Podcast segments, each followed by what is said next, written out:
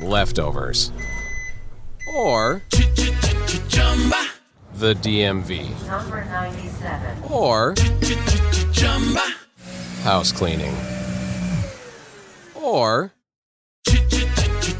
Chumba Casino always brings the fun. Play over a hundred different games online for free from anywhere. You could redeem some serious prizes. ChumbaCasino.com. Live the Chumba life. No purchase necessary. Void where prohibited by law. 18 plus terms and conditions apply. See website for details. Feeling stuck in your current job? Looking for a career pivot? Are you a proven leader looking to step up? The University of Maryland's Robert H. Smith School of Business prepares students to meet challenges, solve problems, and obtain a profound understanding of how to operate in the modern economy. With MBA and MS programs offering flexible options to fit your lifestyle and goals. GMAT and GRE not required. Learn more today at go.umd.edu slash Smith School. University of Maryland Smith School of Business. Inspired, fearless, unstoppable. Bienvenidos al podcast de Salud Esfera, la comunidad llena de ideas para vivir mejor.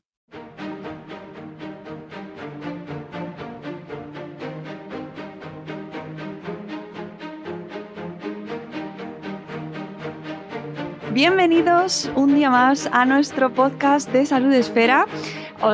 Estrenamos año, estrenamos nueva temporada y lo hacemos con un montón de temazos, mm, con libros maravillosos y con una persona a la que tenía muchísimas ganas de entrevistar y que ya ha llegado el momento. Este 2023 empieza muy bien aquí en Salud Esfera. Voy a dar la bienvenida lo primero a mi invitado. Buenos días, Ollán y tu Hola. Hola, buenos días. Encantado de estar aquí. Qué ilusión. Tenía muchísimas ganas de hablar contigo porque hace mm, pues mucho tiempo que, que sigo tu trabajo. eh, tengo que agradecerte o no que me das muchas horas de lectura y de trabajo también y eso mm, mi señor esposo me lo está recordando no tenemos más sitio para libros ¿por qué siguen entrando libros en casa? pero eh, parte de la culpa de que mi biblioteca no deje de crecer es de gente como tú que publicas cosas tan interesantes como las que vamos a tratar hoy y que llevas años haciendo, Ollán. Sí, eso me parece que nos pasa a todos. Las dificultades para eh, almacenar nuestros libros y sobre todo para leerlos, ¿no? Porque yo vivo en una frustración constante por no poder leer los libros que quiero leer. o sea que... Eso me pasa muchísimo a mí y, me, y esto, bueno, creo que este va a ser, va a ser un podcast difuso, ya creo. No sé si te pasa, pero eh, de, como leo cosas que tengo que hacer para el trabajo, aunque intento que sean siempre cosas que me gusten, poco a poco la lectura, que para mí es un placer y siempre lo ha sido, y, eso, y he sido una persona mm, de lectura compulsiva, se convierte en un trabajo y deja de tener esa parte placentera que siempre ha tenido. Y Sin me da rabia. Sí, sí, sí, a mí me pasa lo mismo eh, y, además destino mucho tiempo a leer manuscritos que recibo. Eh, no los leo completos, a no ser que me interese, pero claro, son tres capítulos, tres capítulos, lo vas cogiendo de manuscrito en manuscrito y a mí que me encanta la, la novela, por ejemplo, yo apenas tengo tiempo para leer novela. Y eso me resulta, eh, a veces calculo los años que me faltan de- por vivir, así calculando una media, ¿eh? pero luego, luego a lo mejor te mata un camión y pienso, a ver, a mí me quedan 30 años de vida, ¿cuántos libros van a caber? ¿Y a cuántos voy a destinar eh, a cuántos ¿Cuántas horas voy a destinar a novela o a ensayo? Estos son mis pensamientos a veces como obsesivos, ¿no? Sí, eh, me pasa y de hecho este año lo he empezado como muy centrada en recuperar eh, hábitos mm, bonitos para mí, no productivos, no, mal, bonitos para mí. Exacto, eso está muy bien. Y, y uno de ellos es el de leer por placer, que mm, siempre lo he ido eh, arrinconando poco a poco, poco a poco, poco a poco, para el verano, para las vacaciones, para Sí. cuando me dejo las novelitas, las novelas, que me encanta también, y siempre he leído mucha novela, Sí. y ahora no la leo. Y entonces el otro día se lo decía a mi señor marido.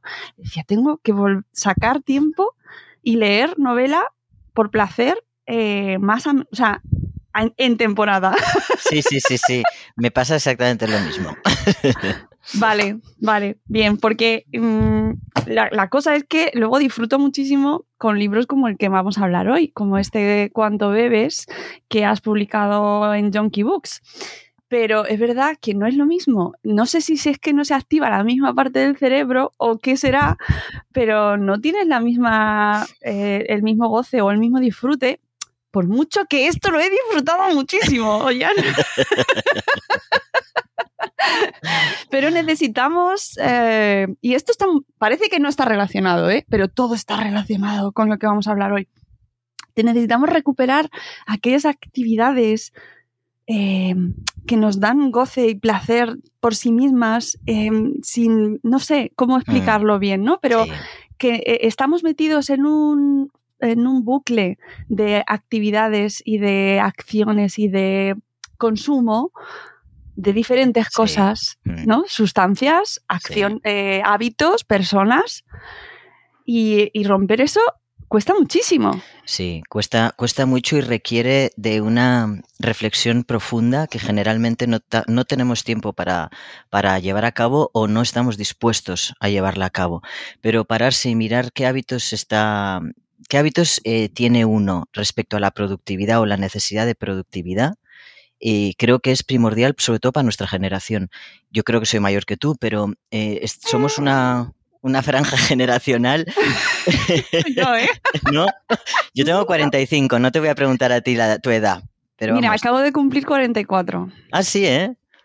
Ah, pues mira. Pero pues sí. parezco más joven. Sí, sí, sí, pareces más joven, sí, de verdad. Yo pensé que eras más joven que yo. Bueno, eres un año solo. Bueno, eso me. Estamos me ahí, ahí, a la par. Por eso estamos, Sí. yo creo, en la misma, en el mismo momento Sí, vital, existencial, ¿no? Sí, sí, entonces yo creo que lo que nos ocurre es que, que si no hacemos esa reflexión y, y decidimos no ser productivos las 24 horas del día, llega un momento que nos rompemos y entonces eh, pues terminamos en terapia o buscando recursos más allá de, de, digamos, de la ciencia, ¿no? Podemos ir a la pseudociencia, buscar cosas que nos alivien o también podemos ir a las sustancias, claro. ¿Ves? Es que está todo, todo, todo relacionado y además he empezado el año, se me han ido acumulando un montón de lecturas y, y de esto que de repente unes el puzzle y dices, ¿serán los 44? ¿Seré yo, maestro? Pero aquí, aquí están pasando cosas Sí. y por eso me hacía mucha ilusión hablar contigo, eh, porque el año pasado eh, nace Jonky Books. Vale, eh, y tú ya venías de, eh, de Nextdoor eh, Publishers, que es esta editorial que publicáis mm, libros fantásticos de divulgación científica, eh, muy centrados en un, un aspecto de la divulgación muy concreta, y de repente nos sorprendiste a todos los que seguíamos vuestras publicaciones con Jonky Books y Oyan, eh, al hilo de este libro, de cuánto bebes, quiero que vayamos hablando también de qué es Jonky Books, de por qué nace y mm, por qué has sentido la necesidad de que es- apareciese esta editorial tan impactante. Muy bien, pues vamos, vamos a por ello. ¿Vale? Eh, lo primero, que a lo mejor hay gente que no te conoce, ¿vale? Sí. Entonces, ¿por qué no empezar por el principio, como se dice, y presentarnos quién es Ollán Iturbide, qué haces, qué es de tu vida y cómo has llegado a este momento vital, a tus hermosos 45 años? Madre mía, eso, eso necesitarías varios podcasts para que te lo contara. ¿Quién es Ollán Iturbide y cómo llega hasta aquí? Madre mía. No, pero vamos, vamos a simplificar un poco. Eh, a mí cuando me preguntan que quién soy, eh, no me gusta nunca empezar por el, por el trabajo, ¿no? Eso es una de Uh. las cosas que, que me jode mucho y que por lo tanto me niego a, a asumir, aunque terminaremos hablando del trabajo, evidentemente.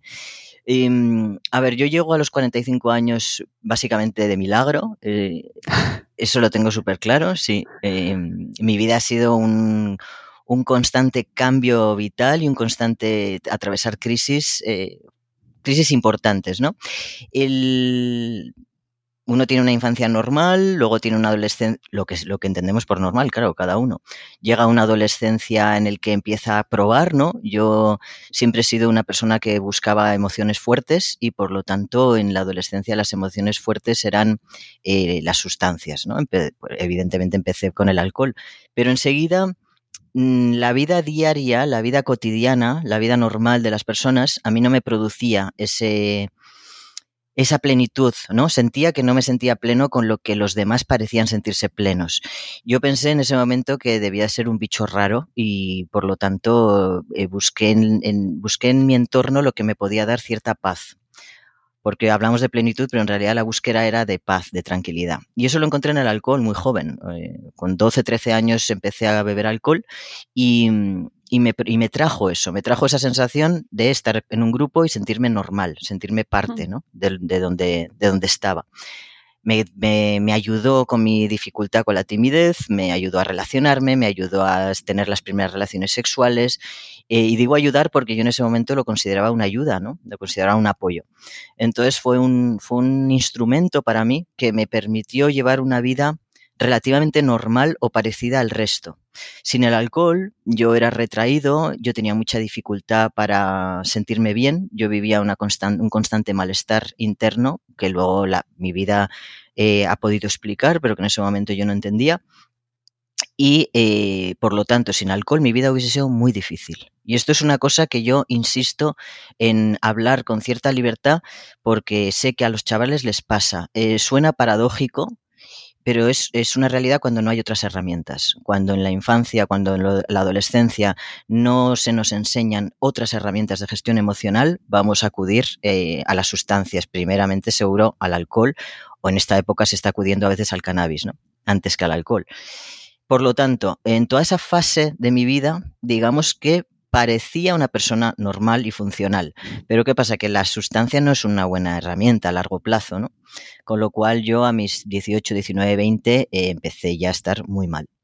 Muy mal porque ya no, no cumplía su función. Entonces, bueno, yo intenté estudiar, yo intenté hacer muchas cosas como hacían los demás, pero no podía empecé distintas carreras, eh, era como una dispersión, una dificultad para poner foco en, en, en, en, una vida ordenada, ¿no? Entonces yo me decía a mí mismo que la vida ordenada no me interesaba, porque yo al final era, era creativo, era moderno, además yo estuve en la época de la música tecnológica, o sea, la música tecno de, de Barcelona, una época de verdadera explosión, ¿no? Con lo cual yo me metí ahí en todo ese mogollón, en las discotecas, en Londres, en los discos que traíamos, bueno, fue fue un momento en el que yo me vendí como, como tantas personas hacen, pues que yo era así, mi personalidad era así, era destructivo, me gustaban las emociones fuertes y así me sentía vivo. Y fue una década pues muy, muy, muy, muy salvaje de muchísimo consumo, de evidentemente alcohol y todas las drogas que podamos imaginar. Lo cual me lleva a una situación de, mm, bueno, de politoxicómano que no se puede mantener porque si no me hubiese muerto y decido entrar en desintoxicación con 29 años. Y ahí empieza un, una transformación que sigue, que sigue hasta ahora, porque como todos sabemos, esto no acaba, cuando empiezas a trabajarte, esto no tiene fin.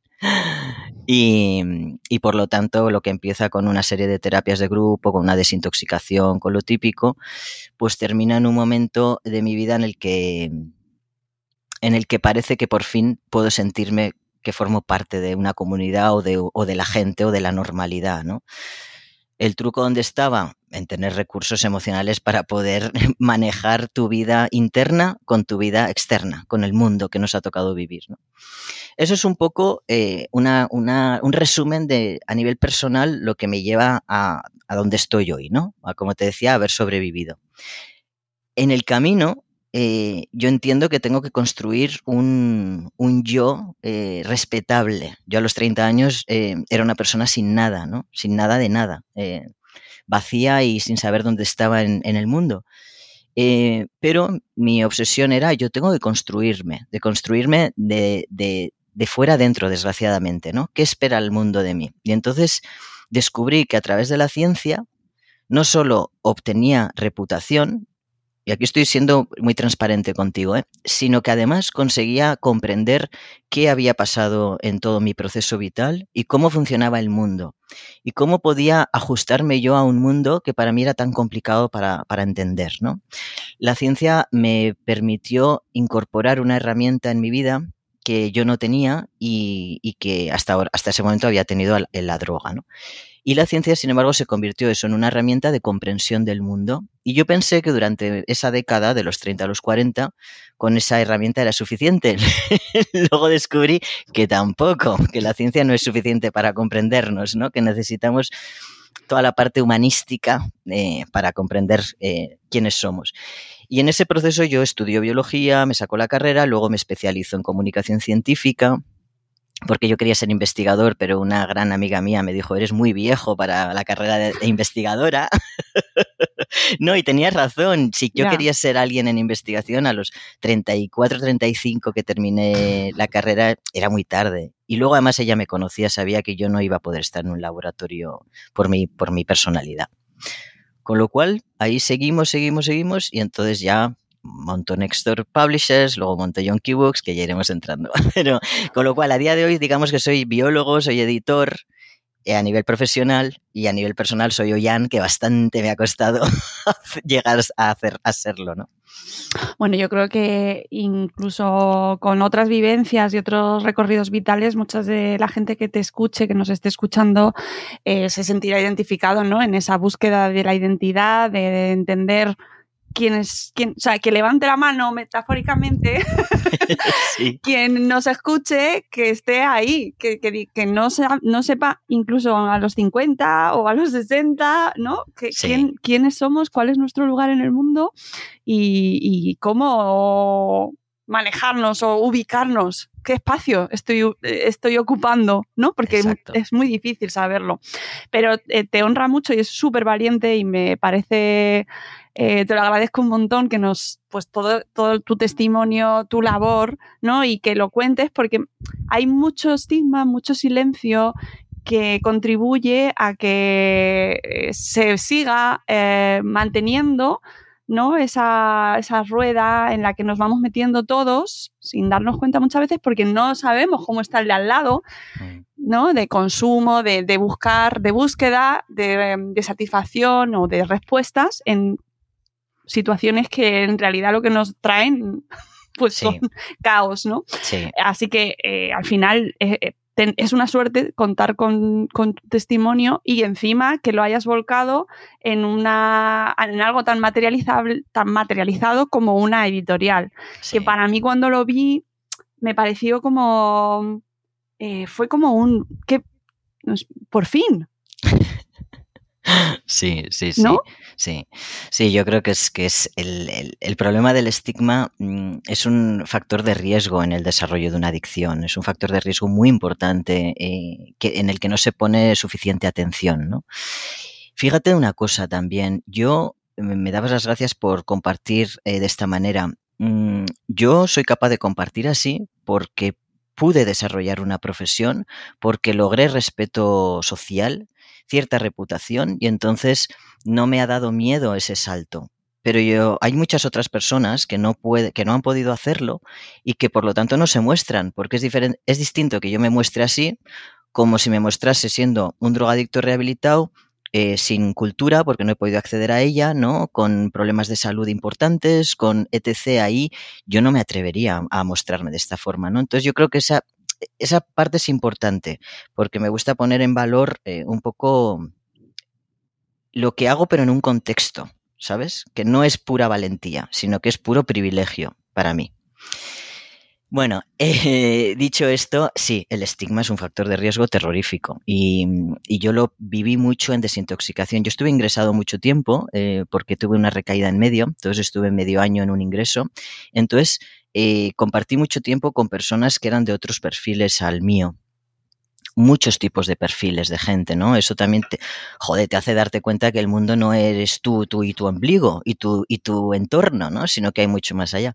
Y, y ahí descubrí el verdadero estigma, el verdadero, ¿sabes? Y entonces siempre me quedó la cosa de cuando estuviese preparado poder eh, hacer algo como Yonky Books. Y muchas veces me planteo cuando saco un nuevo libro y lo miro y digo, esto realmente está, o sea, está cumpliendo el propósito que yo tenía con esto. Realmente se, estoy ayudando a, a deteriorar, por lo menos, no te digo destruir, pero a deteriorar el estigma. y bueno, ese es mi gran reto, ¿no? Entonces, bueno, yo sé que ahí hay un camino largo porque la sociedad es la que es y pretender cambiar una sociedad en poco tiempo es imposible, pero somos muchos los que ya afortunadamente hablamos de esto, ¿no? Y de hecho, eh, de los lanzamientos, la editorial la, eh, la, lanzaste con un par de lanzamientos, si no me equivoco, si no estoy yo equivocada, con En Busca de la Verdad y con eh, ¿Cuánto bebes? Sí. Sí, lo hice con tres títulos. Con... Me faltan, es que me faltan. Sí. Lo, claro, o sea, pero es todo cuestión de no, no puedo almacenar más. Tengo que ir poco a poco. Me parece muy bien. Me parece, tienes que cuidarte a ti y, a, tu, y a tu compañero y el espacio del hogar mutuo. Lo entiendo muy bien. Sí, porque claro, luego, eh, como por el otro lado vais publicando más cosas Claro. por Nextdoor, Claro. pues. y esto también es para cuidar a mi compañero. Sí, hombre, por supuesto. El librazo de Laura Morán, madre mía. Estará, estará pronto también en salud Sí, Ya sí. os cuento. Sí, sí, sí, sí. ¿Por qué no deseo? ¿Por qué no deseo? Es que, oye, es que es un temazo, ¿eh? Que además nos- que, que- que parece que tenemos que estar siempre ahí a tope, a tope, ¿no? De deseo y no, y, y- y no. Eso también da, también tendría su, y tiene Sí. su reverso en Junkie Books, que me Total. gusta como, es como los dos lados del espejo. Sí, ¿No? sí, sí, Eh, totalmente. Luego nos traerás eh, la versión La versión hardcore. sexo, sí, sí, sí. Hombre, ya est- estoy trabajando en un manuscrito sobre Claro. eso, o sea que sí, sí. Pero el caso es que lanzas tres títulos para empezar y ya sacas ahí eh, la, la, la artillería La pesada. artillería. Sí, lo que hice fue empezar en el 2021 con el podcast, pero a finales de año, para, para tomar un poco el pulso. Yo ya estaba trabajando en, el proyecto editorial, por supuesto, pero, pero quería ver si realmente había quórum, ¿no? Si había, si había target, si, si había gente interesada. ya te descojonas, es normal. Sí. Sí, hay, sí hay. Entonces, el- en, el, en el podcast, claro, en el podcast, el podcast fue para mí muy satisfactorio, bueno, lo es, porque a mí entrevistar a gente siempre me ha encantado, ahora mismo estoy en el otro lado, pero a mí me gusta mucho. O sea, yo hablo contigo y voy pensando cosas que te preguntaría yo a ti, ¿sabes? Pero bueno, pues no, no lo hago, ¿no? Porque me No, mantengo en mi lugar. Pero me, pero me encanta, me encanta hablar con gente y hablar con gente que tiene problemas de consumo o, o que los ha tenido y, y que veo que se abre con esa facilidad eh, en ese espacio. Claro, tú me lo has dicho a mí, yo lo pienso de ellos, pienso, qué valentía, ¿sabes? Entonces, bueno, viendo un poco la respuesta, eh, dije, venga, pues voy a hacer la apuesta a, tope, ¿no? Voy a salir con tres y en este año hemos publicado ocho, yo creo. Entonces, ha sido, te voy a reconocer, un poco locura y ha sido eh, mi, personalidad compulsiva, que la tengo todavía por muy trabajado que esté, me ha hecho, me ha hecho ir muy rápido. ¿Sabes? Entonces, bueno, yo sé que tengo que bajar un poco el ritmo y poder saborear cada título y vender cada título, eh, pues como es debido. Mm, pf, a, mí, a mí me tiene que dar tiempo a leerte, o sea, que imagínate, porque, Claro. porque efectivamente, y además son títulos que no, que es cierto que se merecen mucho más tiempo, porque, y esto lo verás tú perfectamente como editor, el mercado destruye lo que sacas, es una pisonadora, Sí. y es una lástima. Sí. El mercado, el mercado del libro, como no cambie, yo me desespero, ¿eh? Como editor me desespero, porque es novedad tras novedad tras novedad, un mes en mesa de novedades, si te ponen y luego fuera, fuera, fuera. Entonces, hay libros maravillosos, pero maravillosos que no descubriremos nunca y que han tenido una vida de 15 días o de un mes en una librería, ¿no? Yo cuando de repente descubro un libro, una novela, y digo, pero madre mía, ¿qué es esto? Y entonces voy voy un poco a la historia del autor o la autora y veo que son libros mm, verdaderos clásicos y que aquí se están reeditando y que no les damos tiempo, pues es que me pongo histérico, sinceramente. No, el- y luego todo el modelo editorial de, de, bueno, no me voy a meter en ese rollo de depósito y de devolución. O sea, es un sector que ojalá cambie y ojalá yo lo vea cambiar.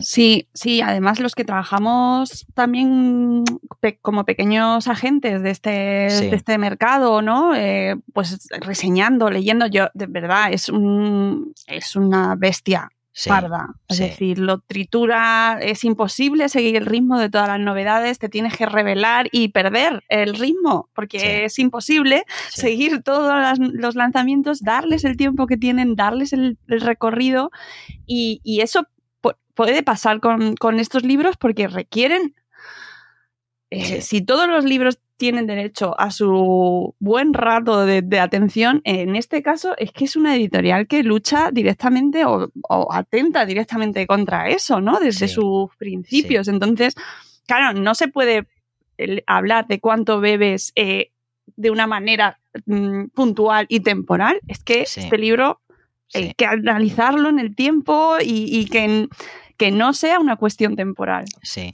pero fíjate, lo has dicho, lo has dicho muy bien y, yo no había reflexionado en, eh, eso.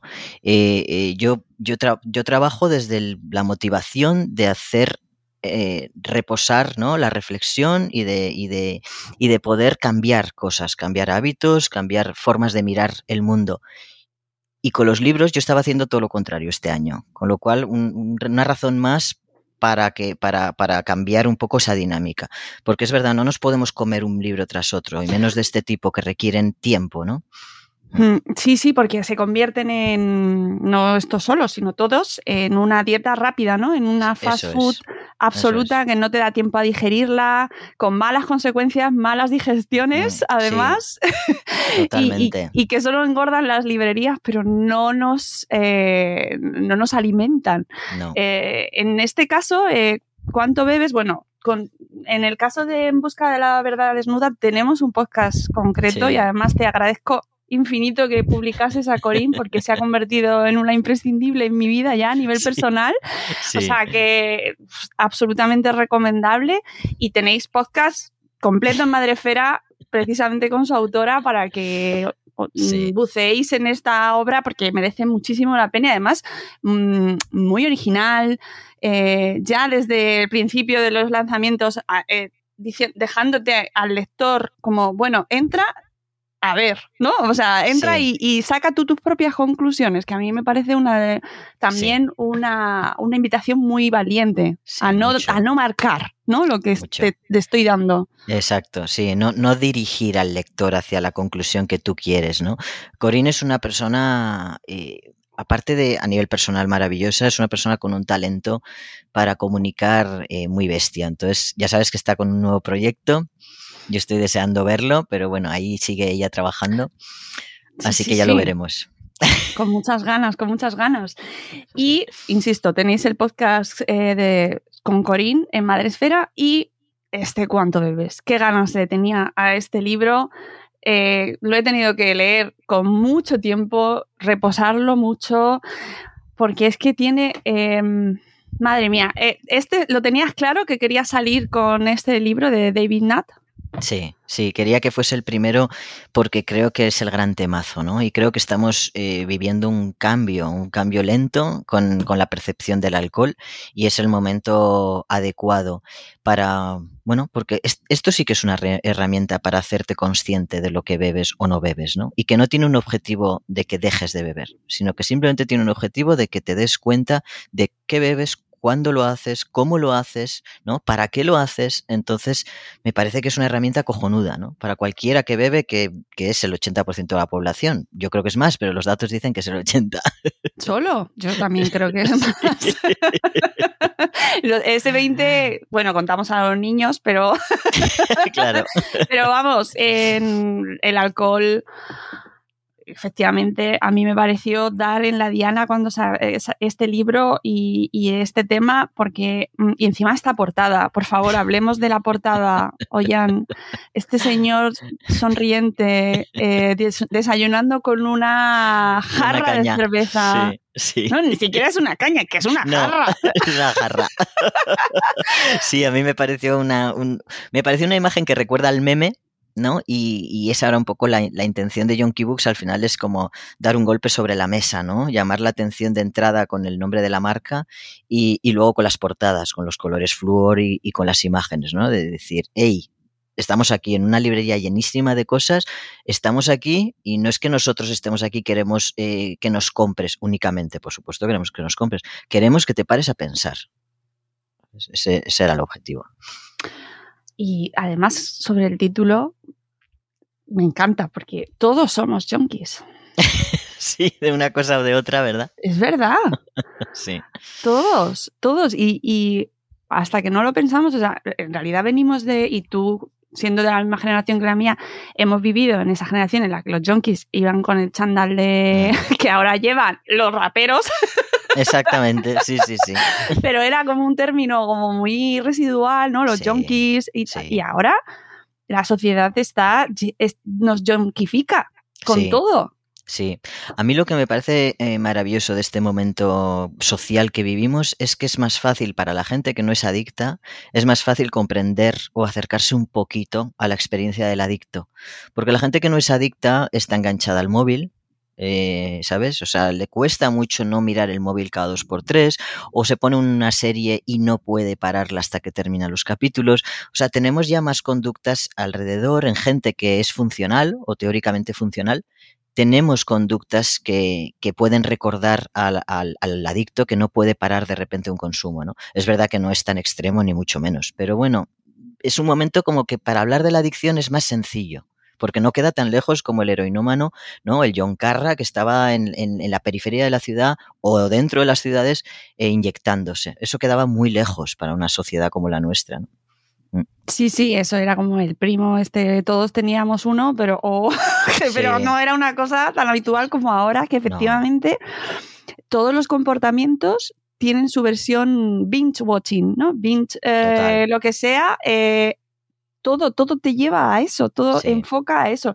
Eh, las compras, los juegos, eh, las Todo. relaciones personales, el sexo, el- las apps de citas, todo está gamificado, todo, todo te, ya, te lleva al, a sigue más, sigue, no dejes de, de consumir o de comprar o de, Claro. de eh, hacer algo, ¿no? Sí, es que el, el gran descubrimiento de la industria, yo creo, de nuestra era, ha sido. eh, ha sido. eh, Leftovers or the DMV Number 97. or house cleaning or Chumba Casino always brings the fun. Play over a hundred different games online for free from anywhere. You could redeem some serious prizes. Chumba. ChumbaCasino.com. Live the Chumba life. No purchase necessary. Void prohibited by law. 18 plus terms and conditions apply. See website for details. Texting privacy policy and terms and conditions posted at textplan.us. Texting enrolls for recurring automated text marketing messages. Message and data rates may apply. Reply stop to opt out. The pandemic has been hard on all our kids. New studies show more than one in three children who started school in the pandemic now need intensive reading help. That's right, millions of kids in kindergarten through third grade in the United States cannot read at grade level. Here's the good news your child can be reading in just 30 days, guaranteed, with Hooked on Phonics. Even if your child has been struggling, Hooked on Phonics will teach your child to read in just 30 days, guaranteed. And right now, you can get started for just $1. Text the word grade to 323232 right now. Hooked on Phonics is highly effective and incredibly fun, and everything can be done right from home and in less than 20 minutes a day. For more than 30 years, Hooked on Phonics has been the proven learn to read program that kids love to use. Text grade to 323232 and teach your child to read in just 30 days, guaranteed. Text grade to 323232 right now and get started for just $1. Text grade to 323232 now. Text grade to 323232. Dirigir todas sus estrategias comerciales a nuestro sistema de recompensa. Ese ha sido el gran descubrimiento, ¿no? Nuestro sistema de recompensa cerebral. ¿Cómo hacemos para que esta gente segregue más dopamina, endorfinas, ¿no? Todos los neurotransmisores que necesitan para sentirse de puta madre y además fijar el recuerdo, ¿no? En la memoria y repetirlo, ya que además el contexto les invite a repetir esa conducta porque la han, se han visto condicionados. O sea, el, el- realmente la, la industria ha hecho un trabajo extraordinario y súper sofisticado y ha convertido el capitalismo, que parecía algo bueno, capitalismo, ha convertido el capitalismo en un monstruo, ¿no? En un monstruo capaz de alimentarnos y al mismo tiempo hacernos creer que tenemos hambre. O sea, es, ¿no? Es ese no parar. Mm. Sí, eh, totalmente. Es cierto que con el alcohol ni siquiera ha hecho falta eso. Ya. Sí, con el alcohol ha sido con el alcohol, la gran, la gran, la gran cagada del camino del autor. Yo digo muchas palabrotas porque soy del norte y aquí hablamos eh, bastante mal. No pasa nada. Bueno, si me oye gente del norte que habla bien, que no se enfade. que escriban y ya está. bueno, también es que escriban junto con los que se quejan de que nos riamos, porque esto es un tema muy serio, Jan, y nos estamos Sí, riendo. Bueno, es que ya partiendo de la palabra Yonky Books. Ya, ¿no? pero bueno, Ya siempre va a que- molestar algo. Sí, yo por eso, por eso también tenemos la suerte de que cuando hablamos de algo difícil, pero la persona que lo habla lo habla con cachondeo, pero lo ha experimentado, bueno, ahí se permite un poco más, ¿no? Si yo no fuese yonki y estuviese hablando de esta manera, dirían, bueno, este es subnormal, frívolo, ¿no? Perdón por la expresión subnormal. Bueno, es que el tema de políticamente correcto nos podría dar para mucho. Cierto. Pero bueno, es eh, verdad. que el- la ley seca fue el gran activador de, de la industria del alcohol, en realidad, ¿no? Que es un poco lo que pasa con las prohibiciones, ¿no? Que se genera el efecto contrario. Pero sí, la industria del alcohol ha sido tan poderosa que no, no ha necesitado que su marketing sea muy bestia hasta ahora, que es realmente los últimos, las últimas décadas el marketing del alcohol ha sido una monstruosidad, pero todo el siglo pasado no necesitaba de marketing porque, porque genera adicción. Entonces es muy fácil ¿no? que la persona consuma y quiera seguir consumiendo. O sin llegar a desarrollar una adicción, genera bienestar, genera tranquilidad, genera sociabilidad, eh, genera muchas cosas, ¿no? Las que yo buscaba cuando era un crío. Entonces es muy fácil que eso se consuma una y otra vez. Uno de los. Nosotros estamos grabando en enero, mm, principios, más o menos, vamos a decirlo por así. Y yo no sabía un dato y me he enterado gracias al libro, el, el concepto del Dry January. Sí. que justo me parece guay para grabar justo en las fechas en las que estamos y no lo conocía y a raíz de haberlo leído he empezado a verlo de repente, ¿sabes? Ahora me salen publicaciones del Dry January por todas partes, pero en España no es un término muy conocido. No, Imagino que es más anglosajón porque Sí. le han dado más a- al alcohol. sí. Bueno, no lo sé ¿eh? si le han dado más al alcohol que en España, pero, pero sí. Pero es verdad en- que no tenemos ese concepto del enero seco, No, por así no. decirlo, o enero abstemio, No. aunque En- nos falta, nos haría.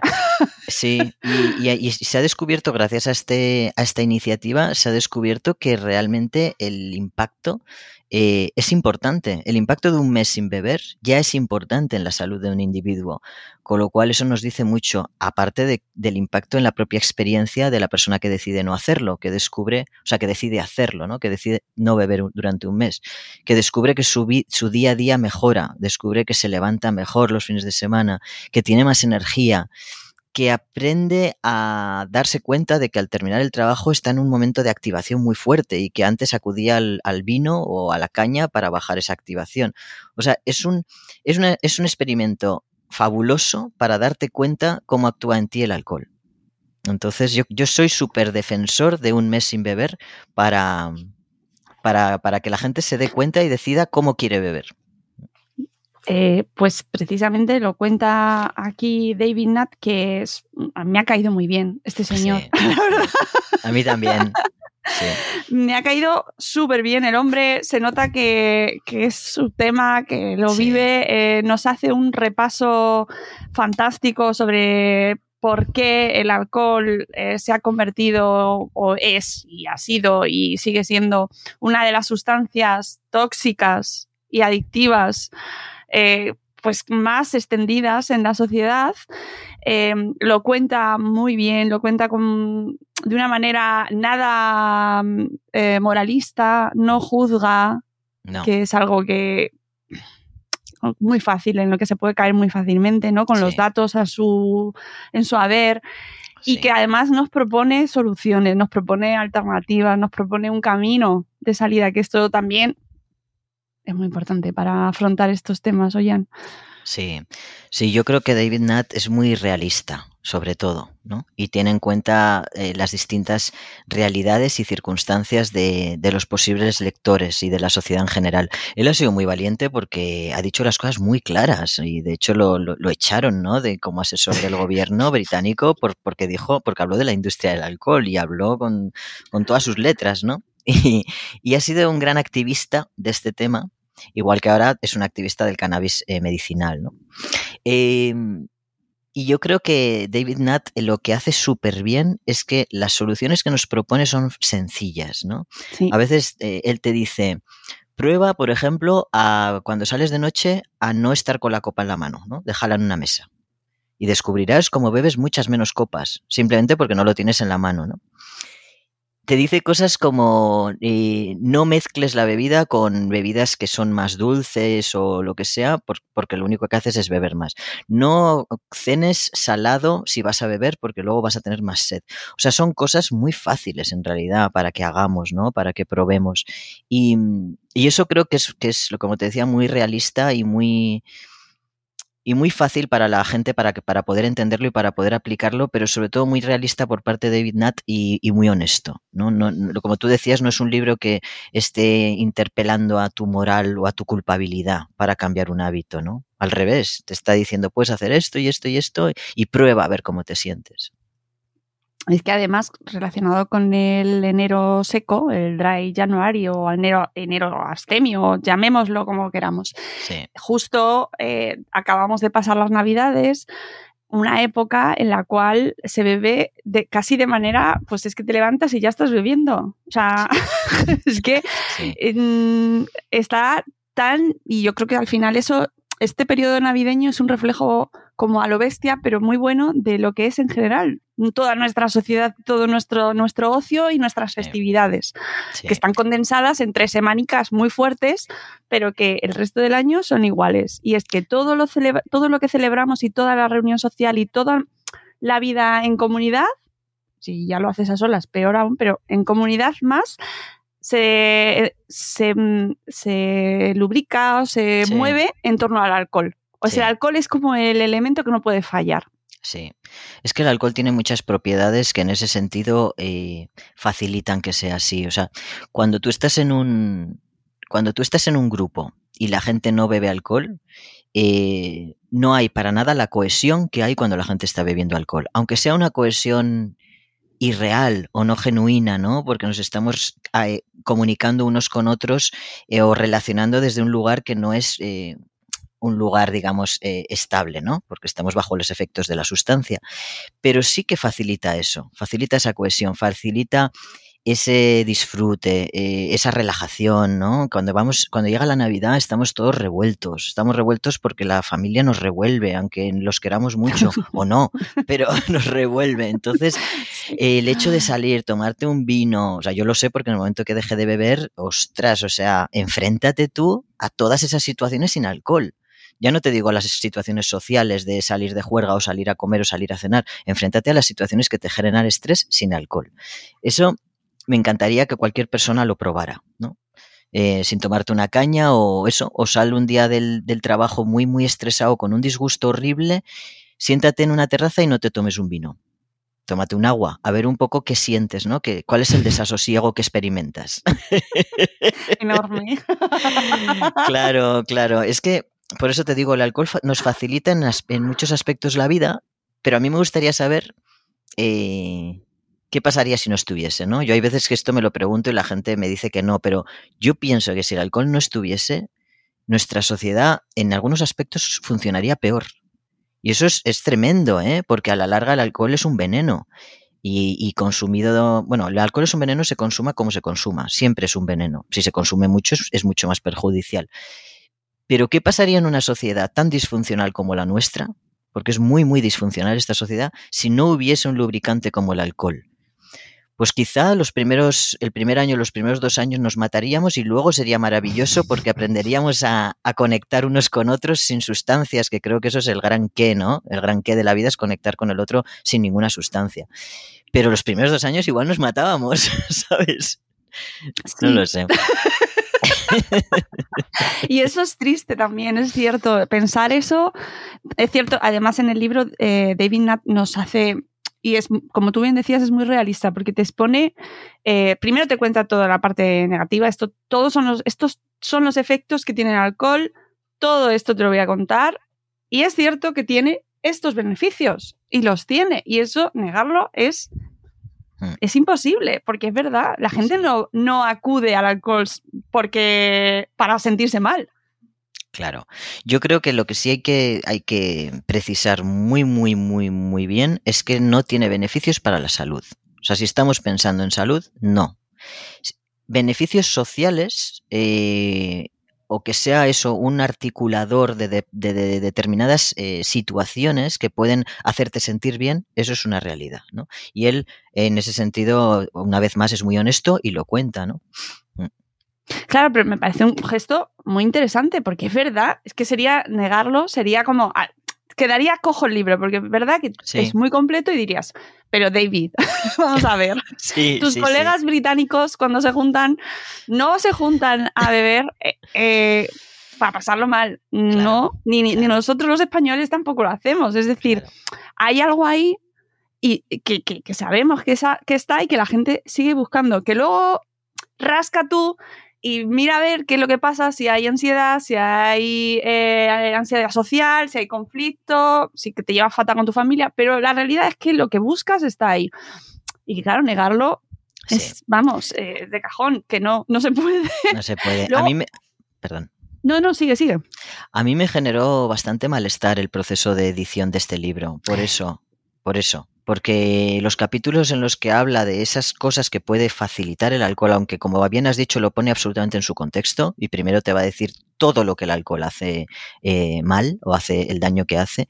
Yo cuando estaba editando esos capítulos, todo el rato me venía la idea de poner una nota al pie con eh, anotación, o sea, con anotaciones de sí, pero sí, pero. Claro, ese no es mi papel, entonces yo no podía hacer eso, ¿sabes? Entonces, como alcohólico rehabilitado, fue duro, fue duro editar esas partes del libro. Lo que pasa que eh, yo en todo momento siempre mantengo mi, postura de que, de que hay que contarlo todo, ¿no? Hay que contarlo todo y que la gente decida.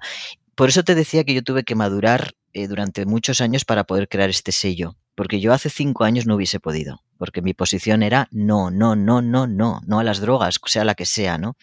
Ahora mi posición es eh, distinta, o sea, nunca voy a promocionar el consumo, nunca, porque me parece que el consumo no nos ayuda a desarrollarnos como individuos, pero, eh, pero intento mostrar la realidad, ¿no? Y David Nutt hace eso y a mí me ha enseñado mucho con este libro. Es que lo hace fenomenal, porque además lo hace desde un montón de enfoques diferentes, eh, que, te, que te produce el alcohol a nivel ya. Todos más o menos podemos, hemos escuchado hablar de los efectos a nu- nuestra salud, ¿no? Eh, que, puede producir a nivel arterial, los, los cánceres que pueden estar eh, relacionados con el consumo de alcohol, un montón de, o el deterioro cognitivo, pero luego aparte habla de eh, qué ocurre a nivel eh, en el tráfico, qué, qué- conclusiones o qué resultados tiene que se beba en los accidentes de tráfico, en la sanidad, en, en la vida diaria, a nivel profesional. O sea, ramifica tanto y llega, extiende las, esas ramas de una manera que muchas veces no se llega, ¿no? Y nos quedamos muy en el, en el riesgo cardiovascular y que a mucha gente ya como que le resbala tanto como ver las imágenes del, del tabaco, del daño que produce el tabaco en las cajetillas, que lo siguen comprando, aunque haya tenido su efecto. Pero es verdad que esa frase Lucky Land Casino asking people what's the weirdest place you've gotten lucky? Lucky? In line at the deli, I guess? Aha, in my dentist's office. More than once, actually. Do I have to say? Yes, you do. In the car before my kids' PTA meeting. Really? Yes. Excuse me, what's the weirdest place you've gotten lucky? I never win and tell. Well, there you have it. You can get lucky anywhere playing at LuckyLandSlots.com. Play for free right now. Are you feeling lucky? No purchase necessary. Void where prohibited by law. 18 plus. Terms and conditions apply. See website for details. Sí.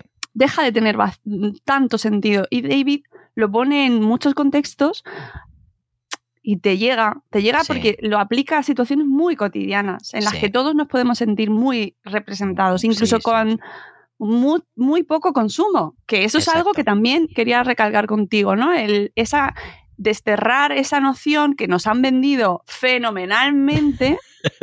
De verdad, qué bien lo han hecho, qué bien lo han hecho, un aplauso Sí. eh, de, que el, de que el vino eh, es bueno y de que una copa de vino al día, un vaso de vino al día es maravilloso.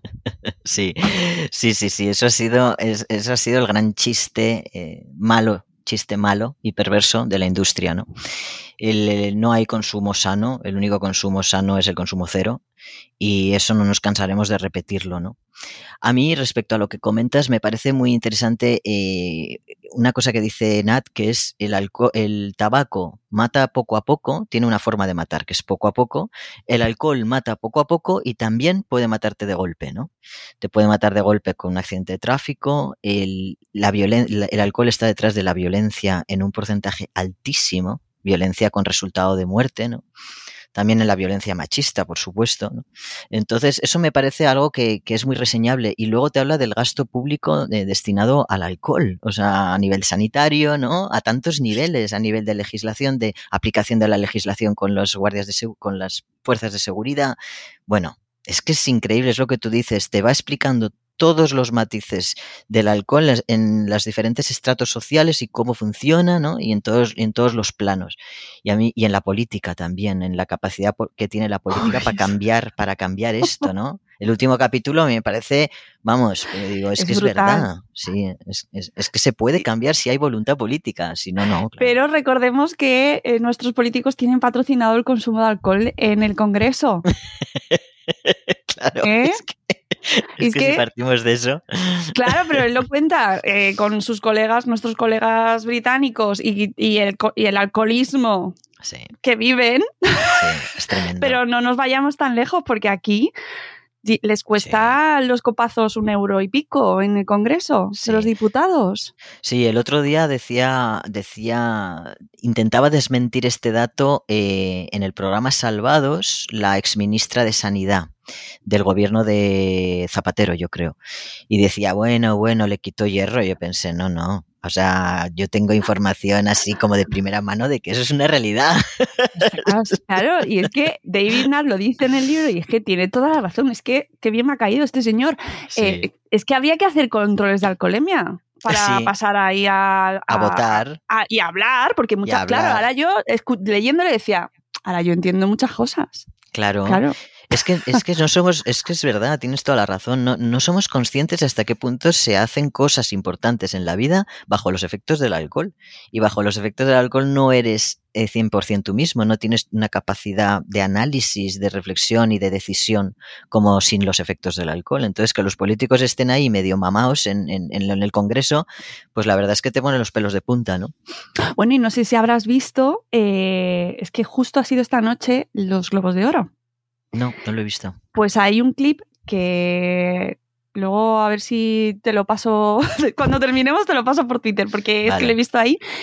Se ha llevado el director de, de White Lotus, que es una serie sí. maravillosa, sí. que me encanta, es súper recomendable, pues le han dado el premio de la mejor serie. Entonces ha salido el director y lo primero que ha dicho es que, eh, pues que estaba muy borracho, porque no les ponen comida. y he dicho, mira qué bien me viene esto para mi entrevista, de luego. Ostras, es que es fuerte, ¿eh? Es, es, muy fuerte. fuerte. porque los emborrachan a posta. Madre mía. Pero para claro, que, no les ponen de comer. Para que den juego. Claro. Madre mía. Bueno, a ver, no me voy a poner yo ahí conspiranoica ni nada, pero me refiero que no les dan de comer. Y ya. claro, vamos a ver, si es que dos más dos, que no es claro. la primera vez que pasa, y que cómo ha salido este señor, y es que ha sido tan franco el tío, lo ha contado. Qué claro, bien, es que estoy bien. borracho. el caso es que te partes de risa viéndolo, pero luego el sí, pozo queda, ¿sabes? Y más cuando, cuando estamos analizándolo, joder, duele, porque sí. ¿cuánta gente ve eso? ¿Cuántas sí. cosas no pasan eh, bajo el, las, el estado de alcohólico, cuántas sí. cosas no vemos que asumimos como, hostia, mira lo que ha hecho este. Exacto, exacto. Yo el... Mira, yo me, me sublevaba, me, me, daba mucha rabia y cuando lo pienso, me, me, ahora ya no me da rabia, me da mucha pena eh, lo que se ha hecho en, los, en España, bueno, en España y en el resto del mundo, con los eh, reality shows, como en las casas de Gran Hermano y tal, cómo metían el alcohol, lo bueno. que se generaba con eso. A mí eso me parece aparte de obsceno, ofensivo, eh, irrespetuoso para los propios concursantes y para los, y para los espectadores, me parece, o sea, inmoral. Me parece que no debería ser legal eh, meter a alguien, o sea, poner a alguien bajo los efectos de una sustancia psicoactiva para que haga el mono. O sea, ¿sabes? Me parece terrorífico. Total.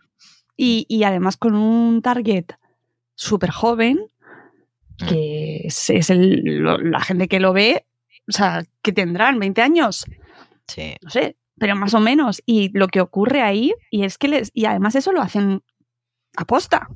Sí, claro, sí, sí, porque da mucho juego. Claro. Tienen muy poca comida, pero eso sí, alcohol les vamos a meter todo lo que quieran. Y es que eso es para, para no sé, revelarnos todos Sí. y, y- y ya no solo, por ejemplo, en, en las series. En las series a mí hay una imagen que me preocupa mucho, que es la de, por, por Madresfera, además, sobre todo, que es el de las madres eh, consumidoras de alcohol eh, en casa, como...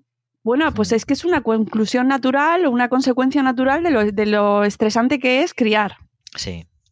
Sí. Y en el momento en el que intentas, te intentas alzar un poquito la voz y decir, oye, que a lo mejor, uff, no, no, nos- no, porque tenemos derecho, porque esto es... Sí.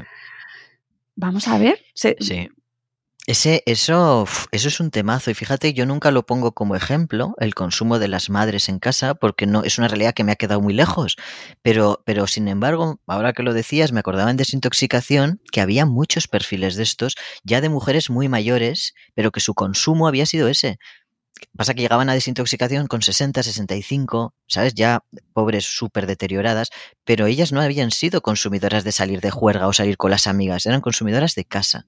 Y claro, eran esos perfiles y me parece terrorífico, porque hay un silencio clínico ahí. ¡buah!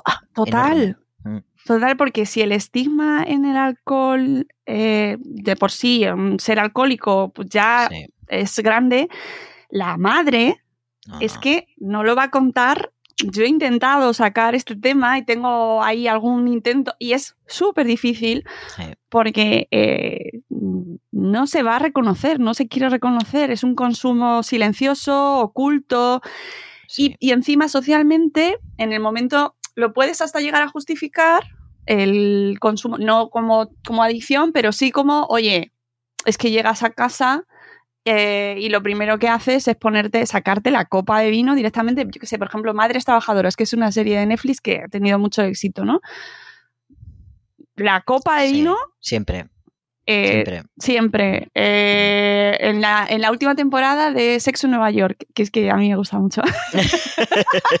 la nueva, que han hecho un reboot este ya mayores. Sí, ellas. mayores, sí, sí, sí. Pues, pues eh, precisamente lo abordan, que me pareció, dije, mira, eh, esa mujer bebía en todas partes, una madre en su casa.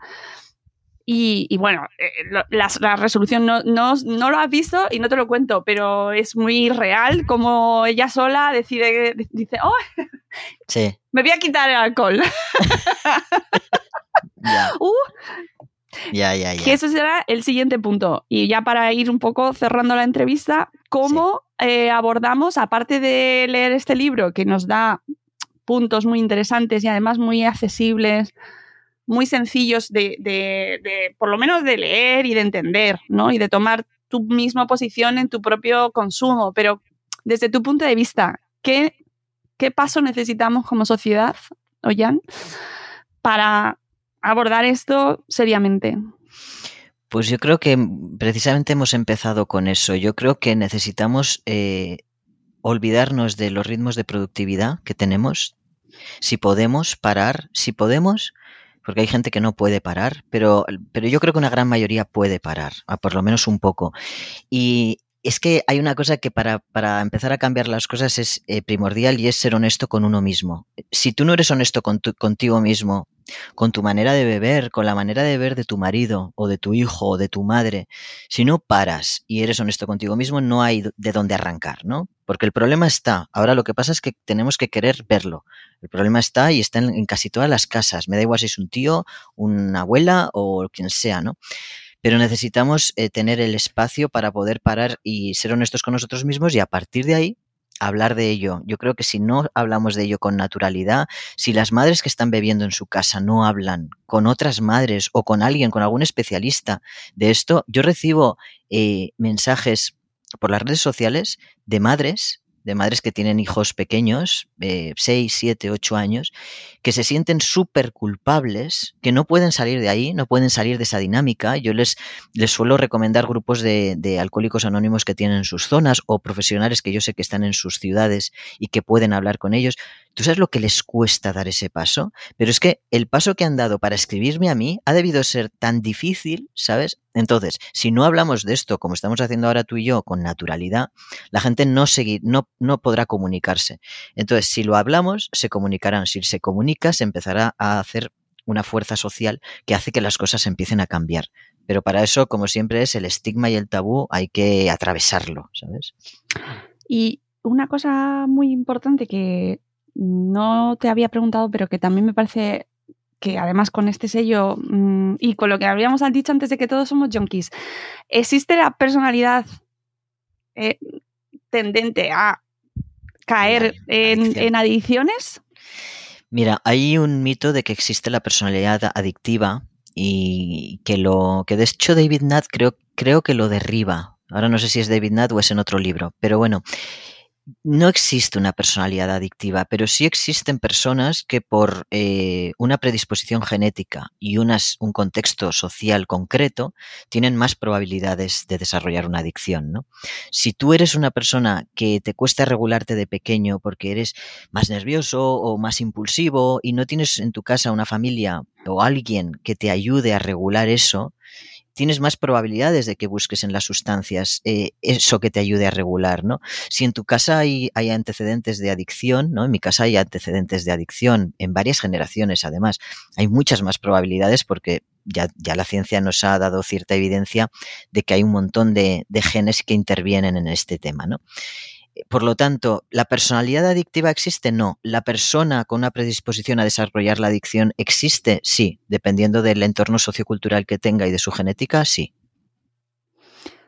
Eso me parece muy interesante y también eh, no, a ver cómo lo explico, no caer en el peso individual solo. Es decir, que seamos, que yo, David lo hace muy bien, que seamos muy conscientes de la presión social, de los privilegios, como tú has dicho fenomenal al principio, ¿no? De, de, de que es muy fácil eh, acusar con el dedo, decir, mmm, eres mm, un adicto, eh, deja de beber. Exacto. Deja de beber. No te preocupes, no sufras, sonríe. Sí, sí, sí. Sí, se, piensa, las personas tienden a pensar que uno puede dejar de beber cuando quiere, pero no hace falta ser adicto para que te cueste dejar de beber. A mí me gustaría que, nos, que los oyentes de, de, este podcast lo probaran, ¿no? Y verán que eh, y no son adictos, pero les va a costar dejar de beber porque está muy implementado. A mí me, siempre me, me, gusta insistir en que las personas eh, no somos malas porque consumamos o porque son, seamos adictas. O sea, las personas somos personas con ciertas dificultades que utilizamos las sustancias, punto. No somos ni mejores ni peores, ¿sabes?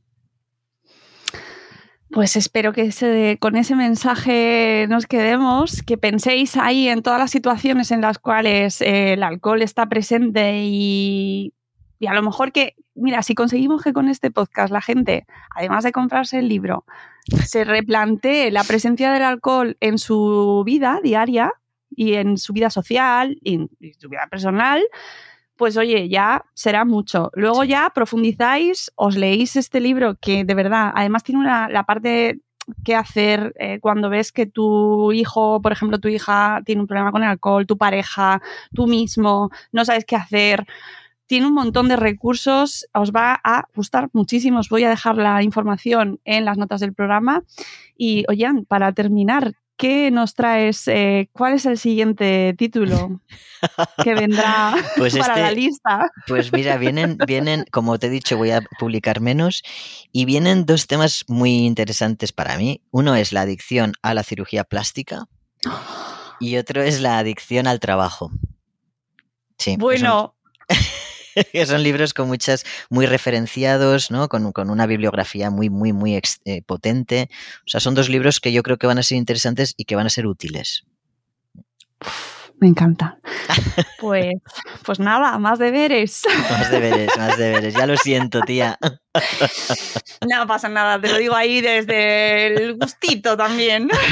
Pero eso sí, con tiempo, con tiempo, Con danos tiempo, tiempo, con tiempo, danos sí. tiempo para, para ir, para que esas lecturas sean lo, los Sí. sesudas que deben ser, porque de verdad que estos son temas y, y que nos interesan a todos, a todos. O sea, Sí. nos- también nos vamos a quedar con eso, todos somos junkies. Quiero una chapa con eso, eh, oye. para ir a la próxima cena Lo familiar, apunto, lo apunto. todos somos junkies. Tendrías que poner entre paréntesis tú también. Para el que lee la, el que lea la chapa. Pues sí, sí, sí, ahí así como Sí, sí, sí.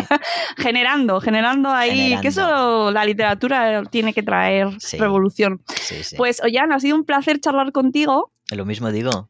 y empezar el año podcastero aquí en Salud de Esfera con, con buenas lecturas, con buenas conversaciones y con un reto para nuestra audiencia que, penséis y que os lo toméis con calma. no el alcohol, el tiempo, Exacto. las cosas, la exacto. vida. Hoy ha sido un placer, lo he disfrutado mucho. Muchísimas gracias por la invitación. Pues eh, el placer ha sido nuestro. Amigos, nos vamos. Espero que os haya gustado este episodio y volveremos muy pronto con un nuevo episodio de Salud Espera. Adiós.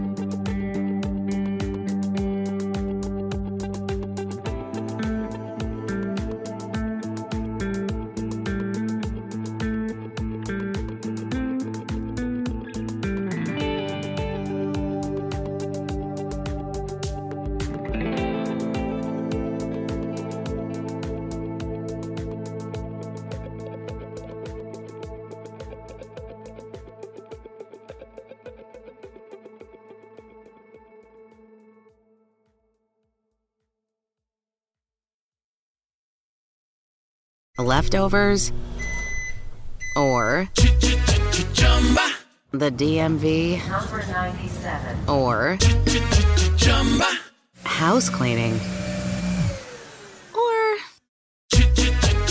Chumba Casino always brings the fun. Play over a hundred different games online for free from anywhere. You could redeem some serious prizes. ChumbaCasino.com. Live the Chumba life. No purchase necessary. Void where prohibited by law. T plus terms and conditions apply. See website for details.